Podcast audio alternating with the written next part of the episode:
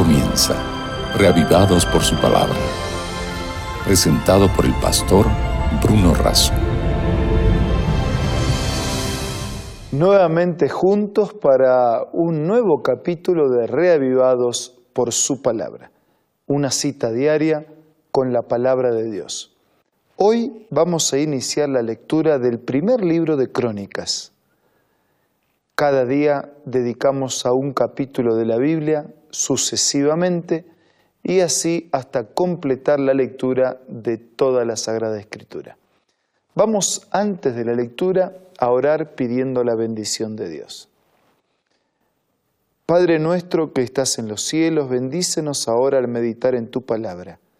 Te lo pedimos y agradecemos en el nombre de Jesús.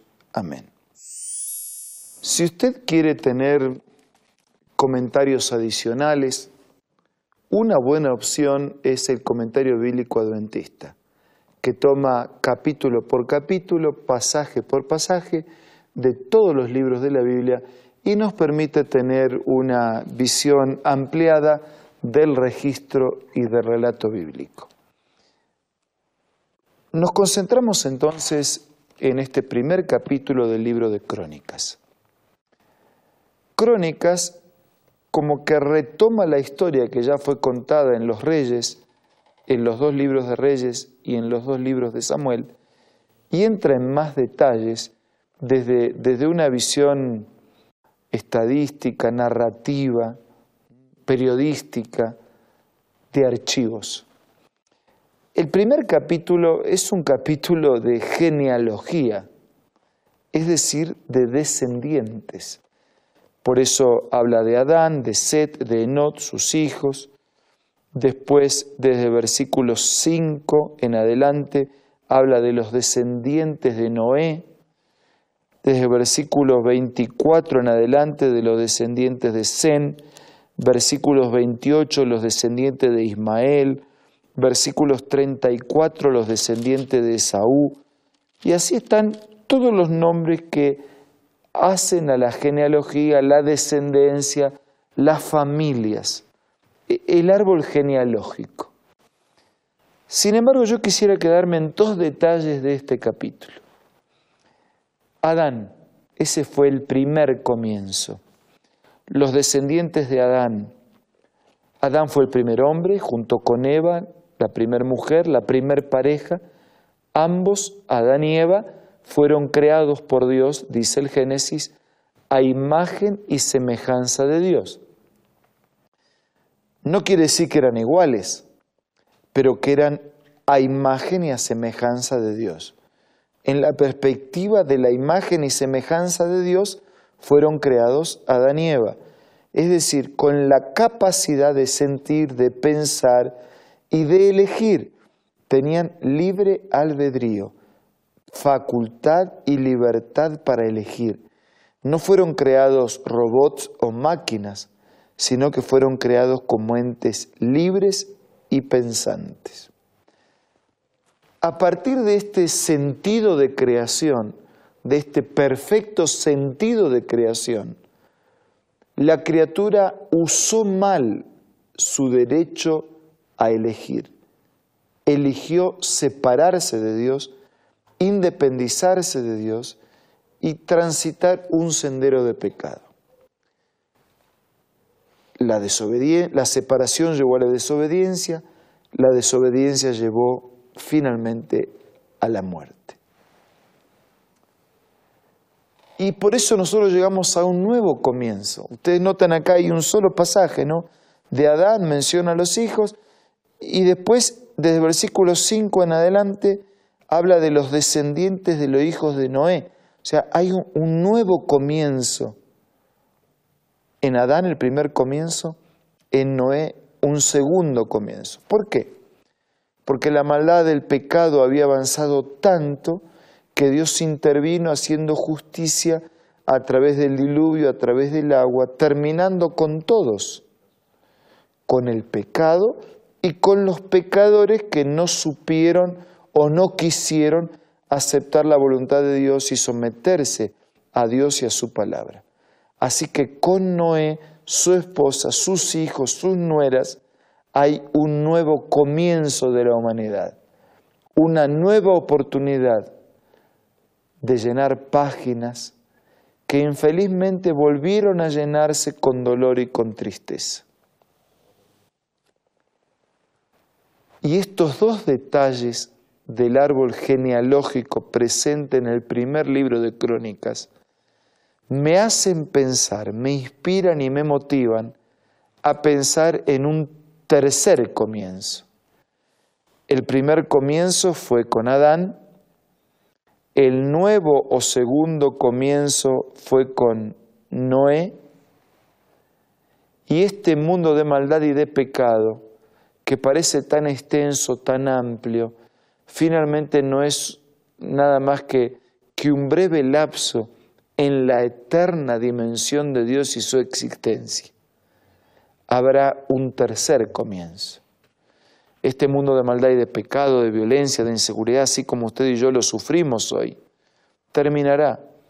Y en su lugar seremos testigos, si creemos, si nos preparamos, seremos testigos del regreso de Jesús, de la intervención de Dios, del cierre de este paréntesis de pecado y de un tercer y nuevo comienzo. Ya no será el comienzo de Adán, malogrado por nuestro pecado, ya no será el comienzo, el nuevo comienzo en los días de Noé, malogrados otra vez por la elección caprichosa y arbitraria del ser humano, este será el tercer y definitivo nuevo comienzo. La Biblia asegura que el mal no se va a levantar otra vez. Es decir, que el tercer comienzo será definitivo. El resto de la escritura habla de este tercer comienzo y dice, he aquí yo hago nuevas todas las cosas. Y de lo anterior no habrá más memoria. Una vida nueva, una vida sin pecado y una vida que ya no tendrá chances de elegir equivocadamente sino que elegiremos correctamente por los años sin fin de la eternidad. Amigos, estamos muy a las puertas de un tercer y definitivo comienzo. El proyecto de Dios mantiene su vigencia y su propósito.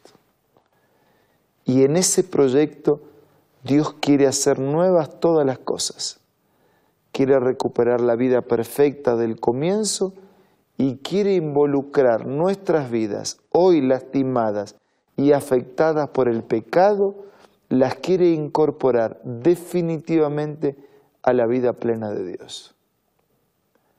Yo tengo un par de preguntas. ¿Nosotros creemos en esta intervención de Dios? ¿Nosotros creemos en este tercer y definitivo comienzo? ¿Nosotros sentimos la necesidad de que haya un nuevo comienzo y nos estamos preparando para ser parte del comienzo de Dios, utilizando el segundo comienzo en los días de Noé. La destrucción del agua encontró a algunos dentro del arca y se salvaron. Encontró a otros fuera del arca, indiferente y burlándose y fueron destruidos.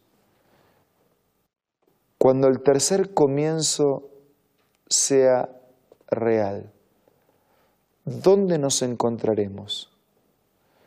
Cuando el Señor cumpla su palabra y regrese para terminar con el mal y empezar todo de nuevo, ¿de qué lado vamos a estar? ¿Del lado del mal para ser destruido junto al mal para siempre? o del lado de los que creyeron, confiaron, se aferraron a Dios, entraron al arca de salvación. Y entonces van a sobreponerse a la destrucción definitiva del fuego y recibirán la vida para siempre. ¿De qué lado queremos estar? No será por azar, será por decisión. Dios nos invita a todos para estar de su lado y vivir con Él para siempre. ¿Cuál será nuestra respuesta a la invitación de Dios? Este es el momento en que le digas a Dios cuál es tu respuesta.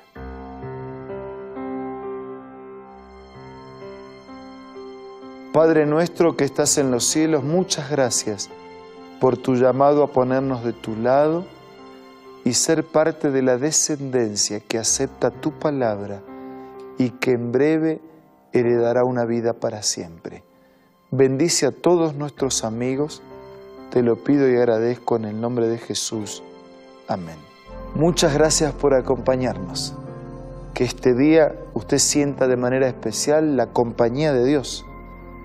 Nos reencontramos mañana para seguir siendo reavivados por su palabra. Esto fue Reavivados por su palabra, presentado por el pastor Bruno Razo.